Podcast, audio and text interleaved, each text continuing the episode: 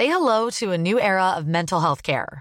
Cerebral is here to help you achieve your mental wellness goals with professional therapy and medication management support. 100% online. You'll experience the all new Cerebral Way, an innovative approach to mental wellness designed around you.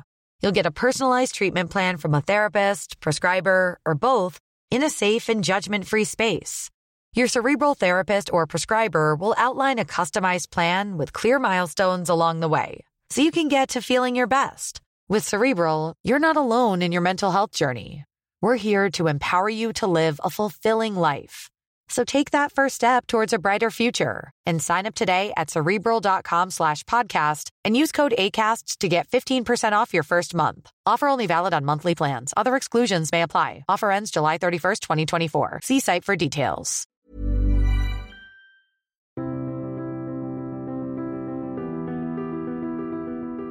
Le courage est une vertu nécessaire, aussi bien pour les militaires que pour les civils, une vertu que l'on retrouve évidemment tout au long de l'histoire militaire, tout au long de l'histoire des, champs de bataille, et cette vertu du courage est parfois un petit peu tombée en, en désuétude.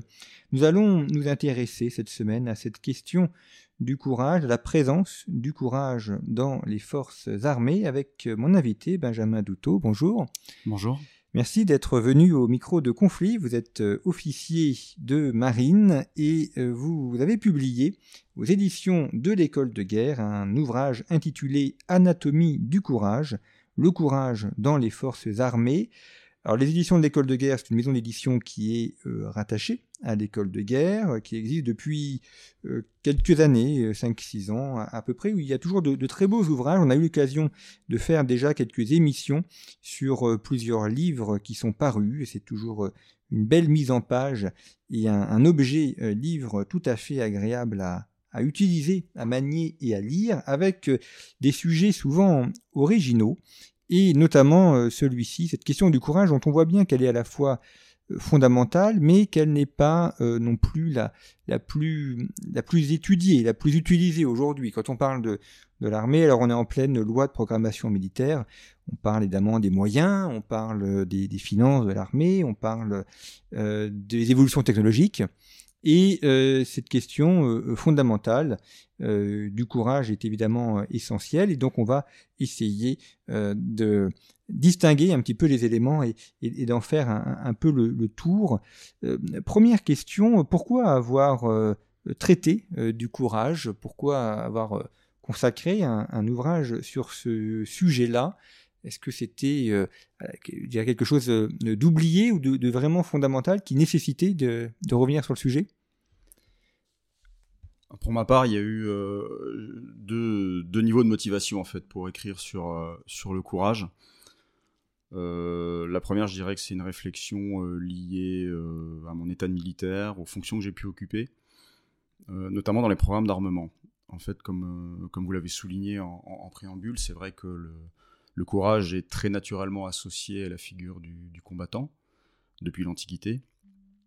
Euh, des sondages qui ont été faits auprès de la population euh, montrent que euh, lorsqu'on évoque le courage, naturellement le métier des armes vient très vite dans la liste avec, avec les pompiers, avec l'aide à la personne, avec, toutes ces professions un peu un peu altruiste. Euh, et dans, dans, ma réflexion, euh, je suis parti d'un constat euh, lié au programme d'armement, où en fait je me rendais compte qu'on développait énormément de, de domaines de lutte très techniques, très technologiques.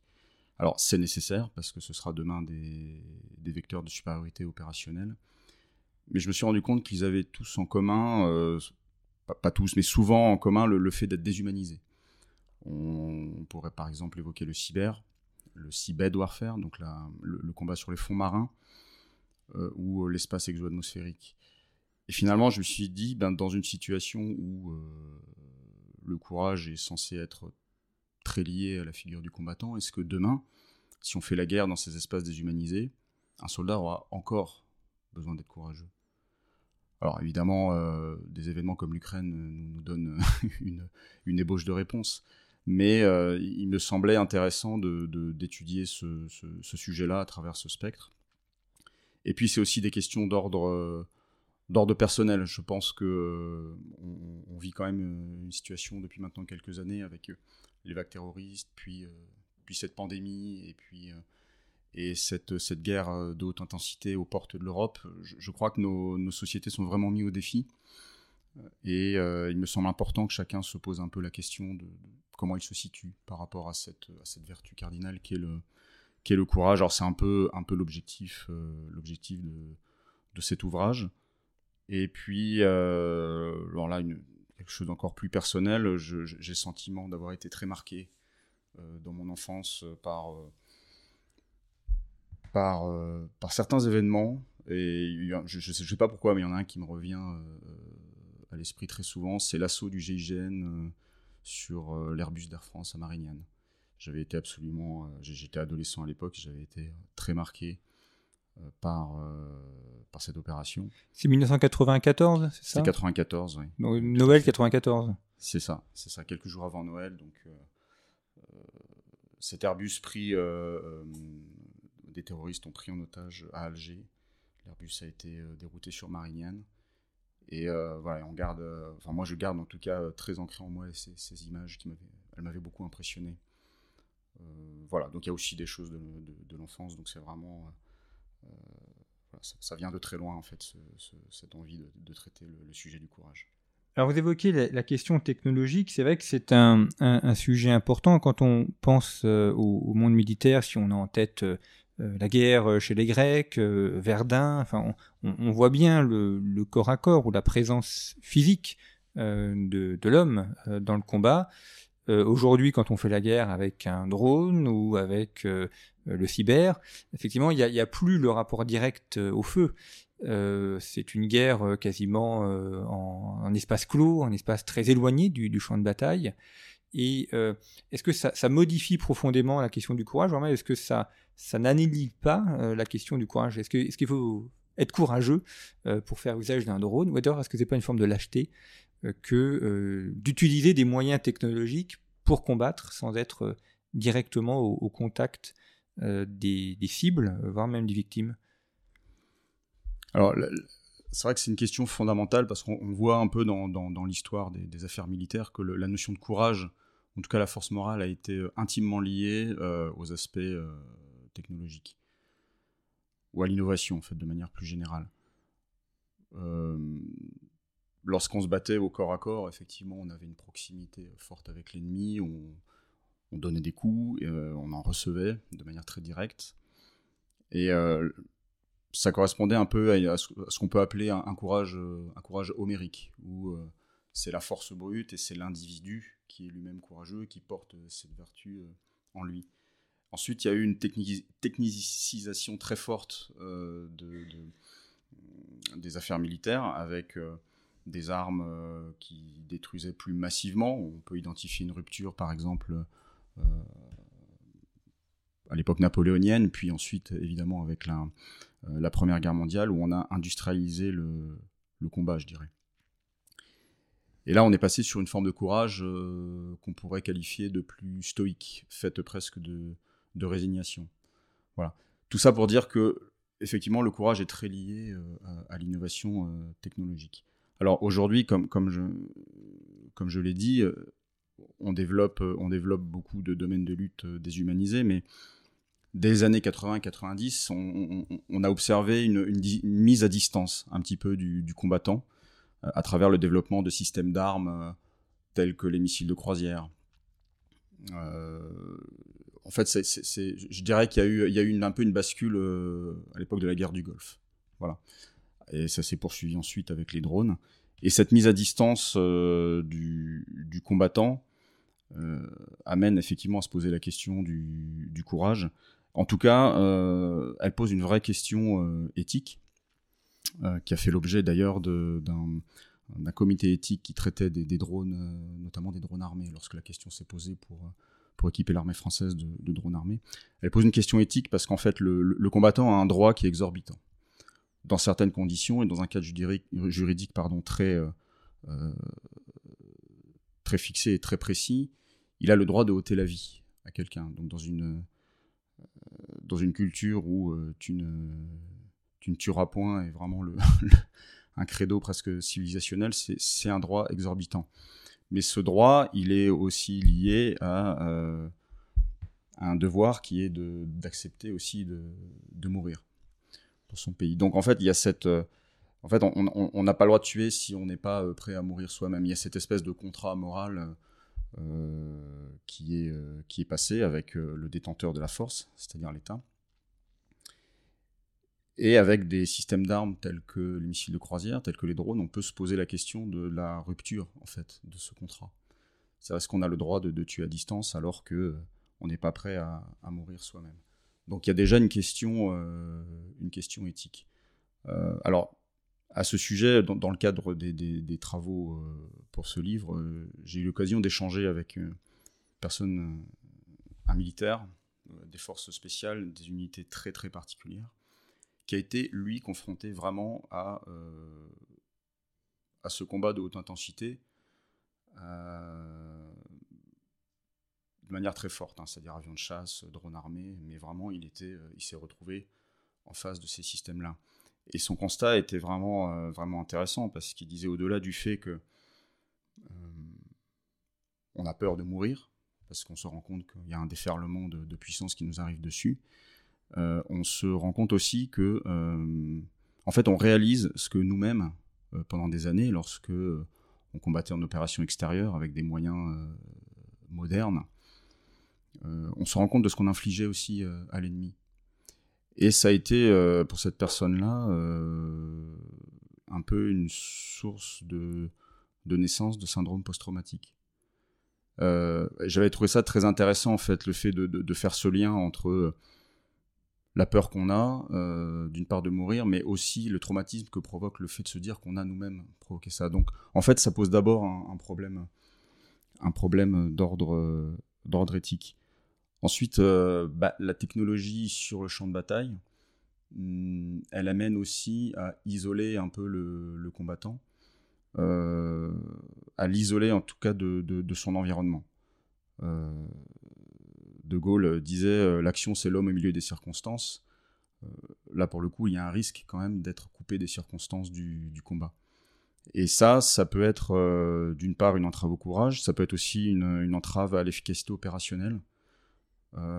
Pour citer par exemple le général McChrystal, hein, lorsqu'il commandait les troupes américaines en Irak, en fait, il avait fait inscrire sur, à l'entrée du camp américain Qu'avez-vous fait aujourd'hui pour conquérir le cœur des Irakiens?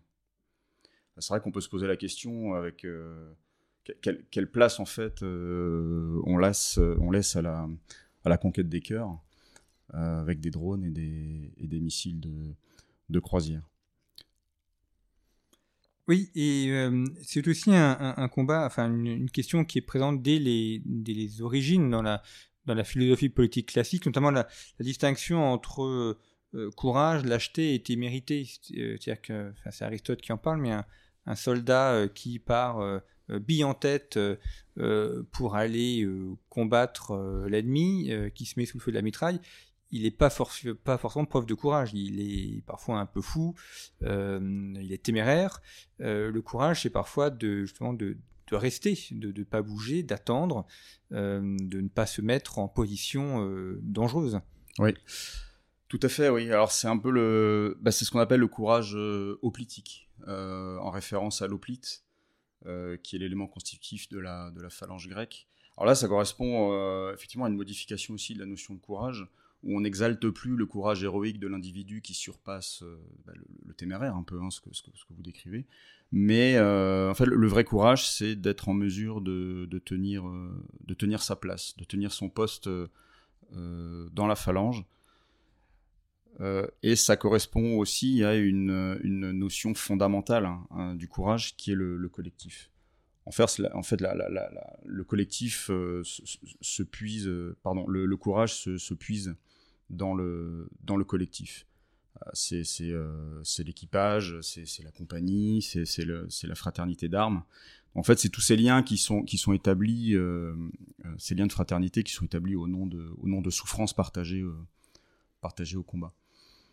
Euh, en fait, qu'est-ce qu'on offre en partage euh, aux autres lorsqu'on est téméraire? C'est-à-dire lorsqu'il y a une forme d'absence d'émotion qui nous pousse à une, focalisation excessive vers l'objectif, partir bille en tête, comme vous le montrez. Je, ne suis pas sûr en fait qu'on construit quelque chose de, pérenne.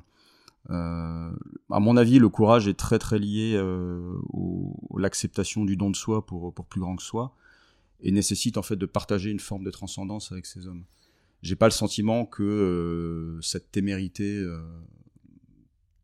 permet ce, ce, partage-là. Voire même on peut les mettre en danger aussi par des, des choix d'action euh, inconséquentes ou on cherche parfois à, se mettre en avant soi-même, mais ça met le reste de l'équipage ou le reste de l'équipe en danger. Absolument, oui, absolument. Ben, le, bon, déjà le charisme, le charisme d'un chef. Le charisme, c'est, euh, le chef en fait, c'est le charisme euh, un peu au service de la confiance, la confiance qu'on, doit obtenir et qu'on doit, qu'on aussi euh, donner, donner à ses hommes. Et si, on part du principe que le courage, c'est un équilibre entre la témérité et la peur. Finalement, en raisonnant un petit peu en creux, en se disant que la témérité, c'est, le courage sans la peur, comme vous le dites, on arrive à des situations euh, absolument ubuesques. Euh, réduire la peur artificiellement. Alors, il y en a qui ont essayé. Euh, il y en a qui ont essayé. Pendant la Seconde Guerre mondiale, par exemple, il y a des médecins allemands avaient développé la pernitine. En fait, c'est une substance qui retirait la peur. elle a été largement distribuée sur le front de l'Est dans la bataille de Stalingrad. En fait, elle apportait une euphorie euh, telle que, euh, par exemple, les soldats euh, ne s'isolaient plus du froid. Donc il y a des taux de mortalité énormes dans la Wehrmacht, juste des gens morts de froid qui, sans peur, avec cette témérité poussée à l'extrême, se sentaient invincibles et oubliaient tout simplement se protéger du froid. Chez les Alliés, il y, a eu la même chose. Montgomery avait distribué à ses hommes de la benzédrine, alors effectivement, euh, les pilotes de chars, euh, et même les aviateurs, euh, avaient réussi à inhiber cette peur, mais il y a eu 80% de pertes. Donc effectivement, on peut, on peut provoquer l'inverse en fait de ce qu'on voudrait en, mettant en avant la, témérité de, manière, de tout à fait excessive. Et puis la témérité, bah, elle nous éloigne, elle nous éloigne de la réalité, elle nous éloigne de la, lucidité euh, qui, est, quand même nécessaire euh, euh, pour générer du, courage. Voilà, toujours avec cette, cette considération que le courage, c'est pas, c'est pas l'absence de peur. le courage, c'est vraiment le juste équilibre entre une peur et une détermination, et on commence à générer du courage en fait dès lors que la détermination dépasse, dépasse la peur. C'est-à-dire que la peur est, utile parce qu'elle nous fait prendre conscience des limites ou des dangers, et donc euh, de l'endroit où on peut naviguer sans se mettre en péril. Oui, absolument. Elle permet, euh, elle permet en fait de ce qu'on appelle tout simplement la maîtrise des risques, et qui est euh, aussi très vrai, très vrai au, combat. Après, il faut veiller évidemment à ce qu'elle ne, à ce qu'elle ne pénalise pas, qu'elle ne nuise pas à l'efficacité opérationnelle. Euh, mais il y a d'autres choses derrière qui font que, cette peur est, plus ou moins maîtrisée. Il y a le développement du collectif qui est essentiel. Euh, la fraternité d'armes, le fait qu'on puisse compter sur, euh, sur celui qui est avec nous. Il y a le drill, le fait de, driller des opérations, des, comment dire, des, des manœuvres ça se fait beaucoup. Euh, le RAID, le GIGN, les commandos marines, les forces spéciales drill énormément. C'est-à-dire euh, répété ou c'est C'est ça, pardon. c'est un anglicisme. en fait, le drill, c'est lorsqu'on euh, on s'entraîne vraiment au niveau, au niveau tactique, à une gestuelle, à, des, la, manœuvre des hommes entre eux de manière très répétitive pour que, à un moment donné, finalement, le courage devienne un, automatisme. mais je, pense qu'il ne faut pas se leurrer dans le cadre de ces travaux euh, sur le courage, j'ai rencontré vraiment des gens, euh, des gens exceptionnels, des gens qui ont fait. Euh, par exemple, j'ai rencontré une, personne, la même unité que, la personne que je décrivais précédemment, donc des forces spéciales avec un, une, utilisation, très particulière de, ces soldats-là. Et c'est quelqu'un qui, qui a vécu une libération d'otages qui s'est pas très très bien passée pour lui, qui s'est même pas bien passé du tout. Il était dans la, colonne d'assaut pour aller libérer cette personne. Il a été, dès les premiers instants, il a une blessure grave. Il a pris plusieurs balles dans le dos, très proche de la colonne vertébrale. Il s'est retrouvé paralysé pendant l'assaut, dans une mare de sang, et il s'est clairement vu mourir. L'assaut s'est déroulé. au dernier moment, quelqu'un l'a récupéré d'urgence. Il a été évacué en hélicoptère. Il s'en est remis. Et bah, dans son unité, aujourd'hui, c'est effectivement une légende. C'est aussi la personne la plus brillante de son unité. Euh, c'est quelqu'un qui se porte systématiquement volontaire pour toutes les opérations euh, très sensibles. Moi, j'étais euh, évidemment extrêmement impressionné lorsqu'il m'a décrit ce qu'il avait vécu. Et il m'expliquait que le fait de vouloir être le meilleur, le fait de vouloir driller, être, être très bon à l'entraînement, c'était pas de l'ego, c'était pas un, sens de, de l'élitisme. Il m'a dit, en fait, j'étais tellement traumatisé par ce que j'ai vécu, j'ai tellement peur depuis ce que j'ai vécu que je ne veux plus jamais que ça arrive. Donc je m'oblige à être brillant et euh, presque élitiste. Voilà. Donc je, trouvais que c'était intéressant parce qu'on pourrait croire que c'est juste, juste de l'ego, juste la volonté d'être le meilleur.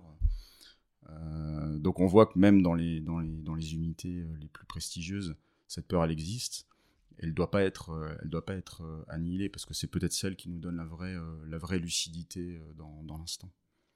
Vous évoquez dans l'ouvrage la question de, l'individualisme euh, qui euh, dissout euh, le courage, soit parce que des personnes voudraient faire les choses seules et donc ne seraient plus attentifs au, collectif. mais l'individualisme, c'est aussi ce qui va briser peut-être le, sens même du combat, c'est-à-dire pourquoi on mène une action, pourquoi on, mène une opération, si on n'a pas le sens d'un collectif plus grand? Bah, le, collectif, euh, comme j'ai dit, il est essentiel dans la, dans la génération du, courage. Il est essentiel. Euh, c'est euh, c'est vraiment une fraternité qui se qui se développe en fait au nom des, des, des, souffrances qui ont été vécues au, combat. C'est aussi dans le collectif qu'on va puiser le courage, parce qu'il arrive que euh, vraiment dans l'adversité, euh, le combat ou la raison supérieure pour laquelle on est là perd un peu son sens. Et finalement, c'est dans le collectif qu'on va se ressourcer. Euh, il y a un témoignage assez fort de vétérans de la guerre du Vietnam, à l'époque où la guerre du Vietnam commençait à être très rejetée au niveau de l'opinion publique. Certains GI, certains soldats se demandaient en fait pourquoi ils se battaient depuis des années. Et ce vétéran expliquait que à un moment donné, il, se disait je, voilà, je, considère désormais que je me bats pour le frère d'armes qui est à côté de moi. Je considère que la vie de la personne qui est à côté de moi vaut plus que la mienne. Et c'est ce qui lui permettait de, poursuivre le, le combat. Voilà, en fait, en dernier ressort, c'est ce qui donne un sens au, combat. C'est très présent, en fait, c'est très présent dans la, promesse du légionnaire, euh, par exemple. Euh, ça prend sa source dans, la commémoration, dans le chant, dans les traditions, dans la vie en, collectivité. Euh, j'ai un camarade qui est pilote de chasse sur, sur porte-avions. Et lui, de, manière beaucoup moins dramatique, mais il m'expliquait ce que c'était le sens du, collectif pour lui, parce que j'avais discuté avec lui, je lui suis dit, il y a quand même une certaine forme de courage hein, pour poser un avion à plus de 180 nœuds sur, sur un terrain de foot euh, en pleine mer. Et lui, il m'expliquait que des retours de mission où il était vraiment euh, fatigué, il se sentait fébrile, euh, des missions qui avaient duré plusieurs heures avec des ravitaillements, qu'il fallait se poser de nuit sur un bateau qui bouge dans la tempête. Il me disait en fait ce que, ce que, ce que je me disais pour trouver le courage, c'est que sur ce bateau, tout a été fait pour moi en fait. Il y a tout un équipage, plus d'un millier de personnes, qui a qu'une seule envie, c'est que je rentre, que je rentre sain et sauf. Et chacun a tout donné pour que je rentre sain et sauf. Ils ont mis le bateau à la bonne route, à la bonne vitesse, avec le bon vent relatif. Euh, les équipes vont m'aider. Euh, en fait, il y a, toute une énergie bienveillante, en fait. c'est presque un peu métaphysique, hein, mais il, ressentait presque qu'il y avait toute cette énergie bienveillante de tout un bateau, de tout un groupe aéronaval qui était fait juste pour lui, pour qu'il se pose bien, pour qu'il se pose correctement, qu'il réussisse son appontage. Et il disait, en fait, c'était la vraie force, la vraie force qui me permettait vraiment d'aller jusqu'au bout et donner le meilleur de moi-même, jusqu'au dernier instant, malgré la fatigue. Euh, bah, c'était ça. Donc, en fait, ça se puise de... Effectivement, il y, a, le combat violent où, où le, frère d'armes, c'est celui qui, va nous permettre de survivre. Et puis, il y a aussi ce petit courage de, de, tous les jours dans les opérations qui, qui reste délicate qu'il en soit. Et ça veut dire aussi qu'il faut avoir une grande confiance dans les autres membres euh, de l'équipe ou de l'équipage. Vous évoquez ce cas-là où il faut que chacun a fait la tâche qui lui revient. Et c'est l'accumulation de toutes ces tâches euh, qui ont été faites qui permet à l'opération d'être de, bien menée. Oui, effectivement, la, confiance, elle est, euh, elle est essentielle. Je pense qu'un bon chef, c'est comme, comme je dis, c'est quand on arrive à mettre un, grand charisme au service de la confiance.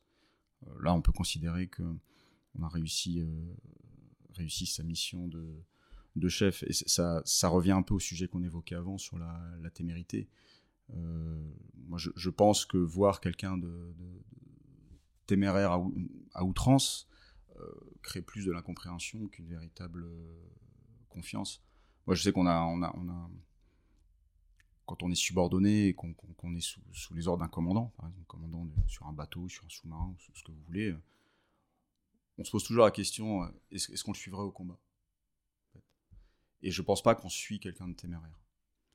Euh, la témérité, effectivement, dans l'instant, de manière très éphémère, ça peut être le petit élan, le petit déclic qui va, qui va, faire qu'on y va, mais je pense pas que sur la durée, la témérité puisse, puisse marcher.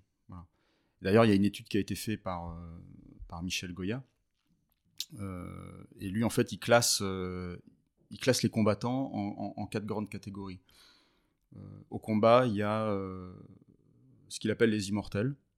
C'est une, petite, une petite frange qui, qui, en fait, se considère comme telle, se considère vraiment comme immortelle.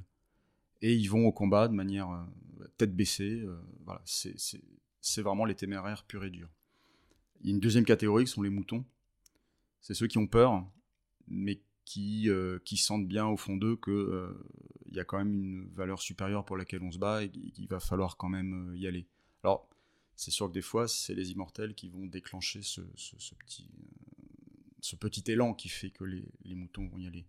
Et puis il y a les fuyards, qui sont les lâches, ceux que vous avez évoqués, et puis les paralysés ceux qui sont complètement inhibés par, par la peur, où là, il y a un déséquilibre en fait entre euh, la peur et la détermination. Il n'y a plus de détermination, il n'y a, plus, il a plus que de la peur. Et en fait, Michel Goya explique très clairement que le courage, il n'est pas chez les immortels hein, qui partent bille en tête, il est bien chez les moutons. Ceux qui, euh, qui effectivement ont peur, mais qui, qui finissent par, euh, par, quand même, quand même y aller parce que parce qu'il y a une transcendance derrière parce que le courage, c'est aussi, euh, c'est aussi accepter le don de soi pour, euh, pour plus grand que soi. Plus grand que soi dans le sens euh, quelque chose qui est plus grand que notre vie et qui mérite de nous survivre. Et où est-ce que vous placez le, courage pour des personnes, si on, reste, si on, reste, dans le cadre militaire, qui ont des fonctions, on dirait, plus modestes ou qui, qui est moins au contact du front. Euh, tout le monde n'est pas euh, pilote de chasse, tout le monde n'est pas euh, dans les forces spéciales. Il y a des personnes qui vont être mécaniciens, qui vont être cuisiniers ou, qui, ou médecins, et donc qui ne sont pas forcément en contact direct. Et pourtant, le courage est une vertu auquel ils sont aussi appelés. comment est-ce que eux peuvent le vivre avec un, danger immédiat ou un feu immédiat qui est plus éloigné, ou voire même qui n'est pas directement face à eux? Hmm. Ah, je vais reprendre une expression euh, du général de Braque qui disait qu'au combat, euh, tous les hommes sont cousus ensemble. Euh, si je reprends l'exemple du porte-avions, c'est de l'horlogerie. Un groupe aéronaval, c'est de l'horlogerie en fait. chacun, chacun a sa fonction et, essentielle finalement dans un, dans un rouage qui relève de l'horlogerie et le, pilote de chasse n'est que la, partie visible c'est lui qui va finalement, euh, au final, appuyer sur le bouton pour délivrer l'arme et faire l'effet militaire. Mais derrière, il y a, euh, tout un équipage qui, lui aussi, dans sa, dans sa fonction très, très précise, très, très fractionnée, enfin, les, fonctions sont très fractionnées, mais va donner le meilleur de lui-même et, ça va, euh, c'est faire appel aussi au, courage. Et puis, si je voilà, reprenons l'exemple d'un bateau ou d'une force aéronavale qui est à la mer, bah, c'est quand même des gens qui ont quitté leur famille, qui ont quitté leur terre, euh, qui sacrifient au quotidien euh, leur confort pour euh, parce qu'ils considèrent qu'il y a une, valeur fondamentale qui, peut justifier qu'on sacrifie son confort et qu'on sacrifie même pourquoi pas sa vie. et je crois que pour ça, il faut du courage. Sur Charles de Gaulle, c'est combien d'hommes à peu près présents c'est euh, plus de plus de 1000, euh, hommes euh, sur le sur Charles de Gaulle. de, mémoire, je suis pas sûr et certain, mais je crois que c'est de l'ordre de 1300, 1400. Mmh. donc ça fait un, un gros. C'est une petite ville. Petite ville, oui. C'est ça, ça fait pas mal de monde. Et, un, sous-marin, par exemple les sous-marins nucléaires français, là, c'est la, la, taille de l'équipage, quelle proportion environ? Alors, sur, euh, on a deux types de sous-marins. Sur un sous-marin nucléaire lanceur d'engins, qui sont les plus gros, c'est entre 110 et 120 membres d'équipage. donc là aussi, ça suppose euh, une coordination euh, parfaite, en plus dans un espace clos. Donc, ouais, ça nécessite une coordination parfaite, ça nécessite énormément de confiance, parce que dans ce, dans ce périmètre clos extrêmement technique, ça peut être n'importe quel membre d'équipage qui sauvera le sous-marin. Euh, c'est euh, ça c'est très vrai très vrai à bord d'un sous-marin on retrouve oui on retrouve tous les tous les composants du, du, courage bah, déjà d'abord l'absence le fait de partir loin longtemps en immersion dans un dans un milieu qui est quand même pas tout à fait tout à fait naturel hein. Euh, il y a évidemment euh, l'importance du, collectif. Il y a une promiscuité qui est extrêmement, extrêmement forte. Et puis, euh, vous partez aussi pour, pour des valeurs qui vous, qui, vous dépassent, mais vous ressentez au fond de vous-même qu'elles sont, qu'elles sont essentielles et qu'elles méritent un peu ce, ce sacrifice. les sous-marins nucléaires lanceurs d'engins, par exemple, sont porteurs d'une mission extrêmement noble qui est la dissuasion nucléaire, qui est la fille, euh, la fille de Vauban. Donc c'est pas juste, euh, voilà, c'est quand même très ancré dans la dans la culture stratégique française. Euh, donc c'est une, belle mission qu'il faut servir. sur sous-marin nucléaire d'attaque, ben c'est effectivement le, le, le fait d'être capable, avec très peu de moyens, de, de mener des missions avec un, un, effet militaire énorme. Mission de renseignement, mission de, très, très variée finalement. C'est un outil qui est, qui est extrêmement, euh, extrêmement polyvalent et on retrouve également euh, ces, euh, ces valeurs. Merci beaucoup, Benjamin Duto, d'être venu nous parler de cette anatomie du courage, le titre de votre ouvrage, Le courage dans les forces armées, qui est paru aux éditions de l'école de guerre, qui peut, ouvrage qui peut être retrouvé dans toutes les librairies. Et puis, vous pouvez retrouver Conflit en kiosque sur notre site internet revueconflit.com pour des abonnements en format papier, en format numérique. Vous abonner est la meilleure manière de soutenir Conflit. Si vous êtes déjà abonné, eh bien, n'hésitez pas à parler de la revue, à faire abonner vos proches également. Nous ne vivons que par nos lecteurs et par nos abonnés. C'est ainsi que nous pouvons vous offrir notamment ce contenu podcast, contenu euh, en accès libre. Là aussi, euh, nous vous invitons à le diffuser auprès de vos amis et connaissances pour euh, étoffer et faire connaître la revue à des personnes qui ne la connaîtraient pas encore. Merci beaucoup pour votre fidélité et je vous retrouve très bientôt.